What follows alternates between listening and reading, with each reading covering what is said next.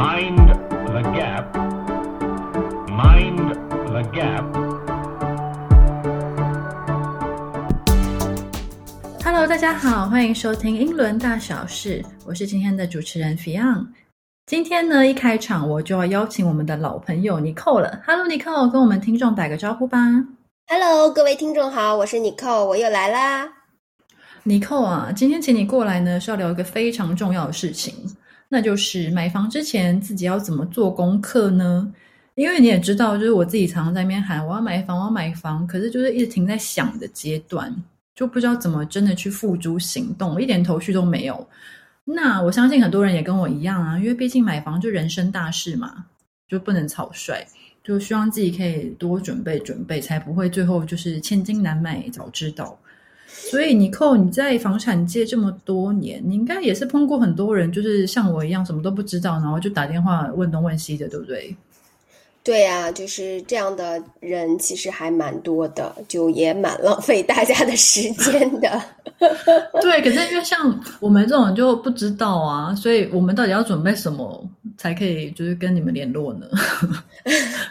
其实的话，就是有几大重点啦，把这几点先捋清楚。呃，第一个就是谁来买，第二个就是在哪儿买，第三个就是你为什么要买，第四个就是怎么买。把这几点先捋清楚，就会解决很大很大的一个问题。等一下，等一下，我要赶快拿出小本本来写笔记了。所以你刚刚第一个说的是谁谁来买，对不对？对，所以谁买就是说谁出钱的意思吗？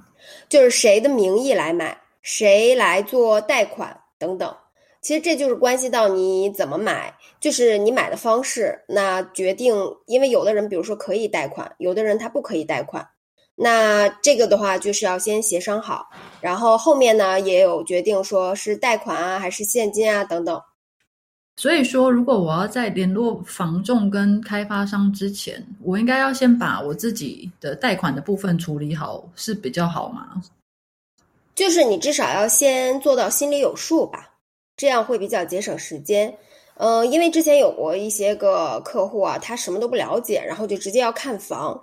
那就算你有看上的了，但是你这个资金这一块儿，如果要是不可以的话，那不就等于是浪费时间嘛？嗯，所以说，我会建议说，先了解一下，可以先跟银行啊，或者一些贷款机构啊这些方面的人，也可以先提前联络一下，评估一下自己，呃，根据自己的年收入，然后看你能申请到多少贷款，呃，再加上自己手里面已经有的呃首付部分，你就能推出自己买房的上限金额，这样呢，你能可以非常直击目标去看房。哦，有道理。所以算完之后，我就知道我自己可以负担得起哪哪些房子，对吧？就不用在那边就是想这个，可是负担不起。是这样的，因为在英国的话，有一个很好的一个指标，就是你的年收入的四到五倍是一般你的贷款金额，但是每个情况都不一样，也要根据你自己个人的信誉值，然后还有根据房子的物业费啊、呃地租啊等等，然后这些会呃总体来评估你的这个贷款金额。嗯，了解。然后你刚刚说到的第二个点是在哪里买，所以就是地点喽。对的，地点，李嘉诚说过，位置，位置，位置，所以选位置非常的重要。那这个呢，也关乎到为什么要买，你是要自住啊，还是要投资啊？因为你自住的话，你会根据自己的需求，有的人想要市中心，但是呢，我主要是交通方便，方便上班啊，干嘛的？嗯，那有的人呢，可能我想要空间大一点，那他呢，可能就会想选偏一点也没有关系。另外呢，像有些家庭要为了孩子上学考虑，那他就必须要选学区房，哦，所以这个位置跟你的需求也是有相关的。然后呢，就是你还要看你是投资还是要自住等等。那投资的话呢，你又要考虑到租金的回报率和以后的升值空间。那你要是看长线投资还是短线投资，这些呢也是会影响到你选择地点。另外，你如果在英国买房，选房型也影响到，因为你知道市中心嘛，寸土寸金，你肯定买不了 house。那你如果要是说我必须要买一个 house，那你可能就是要稍微把位置又往外选一些，所以等等吧，这些各个方面的需求就会影响到你选地点。哦，那真的很多要考虑的，所以主要就是自己要先想好自己的目标到底要要干嘛。像你刚刚说的，所以所有都要考虑到。对，就是其实很重要的一个点，就是你要知道自己要什么和自己能要什么。那自己能要什么的话，就是刚才我们说的资金这一块要做好确定。第二个就是我想要什么，你可以列一个清单，就是说我列出几点，这是我必须必须买房要要的。然后可以列出几点，就是可要可不要。如果要是要的话，有的话是更好的。就比如说，呃，硬性规定，对对对。比如说 f i o n 就比如说你想买一个房，然后我记得你跟我说过你很喜欢有花园嘛，那可能你就会把这个作为你买房必要的点。那然后比如说你不太介意说。呃，一定是非常非常市中心的位置，你也不介意说交通的时间，比如说是在五十分钟或者多长时间，那你就可以把你这个选选择往外拉一拉。所以说，呃，先把自己最最想要的点列出来，然后这个就直接可以拿出来，没有这个我就不考虑了。然后呢，剩下的呢就是可谈的，是这样，把这个列清楚了，你就可以选择的时候比较清晰。哦，真的诶，这方式很好诶，就是列列清楚自己要什么这样子。对对对，我们讲到说选地点啊，那到底要怎么知道哪一区适合我啊？因为你知道有些就觉得好像什么都可能想要一下。对啊，就是你可以先多做一些功课，了解一下，先上网搜搜看周围啊，它的环境啊，呃，绿地资源怎么样啊，然后。呃，交通啊，购物啊，生活机能方方面便不便利啊？然后另外就还有，你可以实地走访一下嘛，去观察一下周围的居民啊，然后走一走，甚至在他的街道上走一走，多多多了解吧。其实就是哦，对我。或者是也可以，对你也可以多问一些朋友啊，或者一些专业的人士。嗯，我觉得实地走访好像蛮重要的，因为其实之前我在租房子的时候，有时候白天去跟晚上去那个区的感觉好像差蛮多的。对对，所以就是建议你肯定不能只是去一次啊，如果要是方便的话，就多次多去多去几次吧，毕竟以后是自己长期的家嘛，多了解一些。嗯嗯嗯。那如果刚刚我们讲的都准备的差不多了的话，所以我们就可以开始联系中介或者联系开发商了吗？呃，对，当我们把刚才说的这些个你列出来了之后，目标很清晰了，那你就可以直接联系开发商或者是中介，然后让他们给你推荐呃匹配的房源。然后呃，因为他们毕竟是专业人士嘛，了解的会比较多。呃，可以，可能也会就是在你的需求的基础之上做一些延伸。那到时候这个就是根据具体情况来分析。那好像因为大部分的人都会找中介，所以如果买房的话，就是一定是透过中介会比较好吗？呃，可以这么说，开发商他的主要任务是开发楼盘，他虽然是有自己的销售部，但他本身他是买卖家。他的主要身份是在卖自己的房子，那他并不是呃，他的身份角色和中介是不一样的。中介的话，他是什么？他的工作性质就是服务，所以他的角色主要是服务于买家，所以相当于你在买房过程的这个一个管家。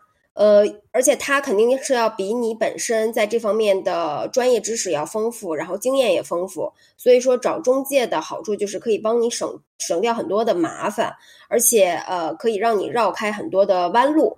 呃，另外呢，就是甚至他们在谈价格的时候，呃，会比呃你本人去谈价格要有优势的多，因为他们是这种长期呃跟开发商是有合作的嘛。那呃，相当于其实。呃，可以这么讲，你去跟开发商买房，相当于你只是呃批呃零售，那开发商不会给你什么太大的优惠。但是中介不一样，因为他有很多的客户源，他们相当于是批发，这样说可能比较灵灵活一点，所以开发商会给他们很大的折扣，尤其是对他们的客户是这个优势。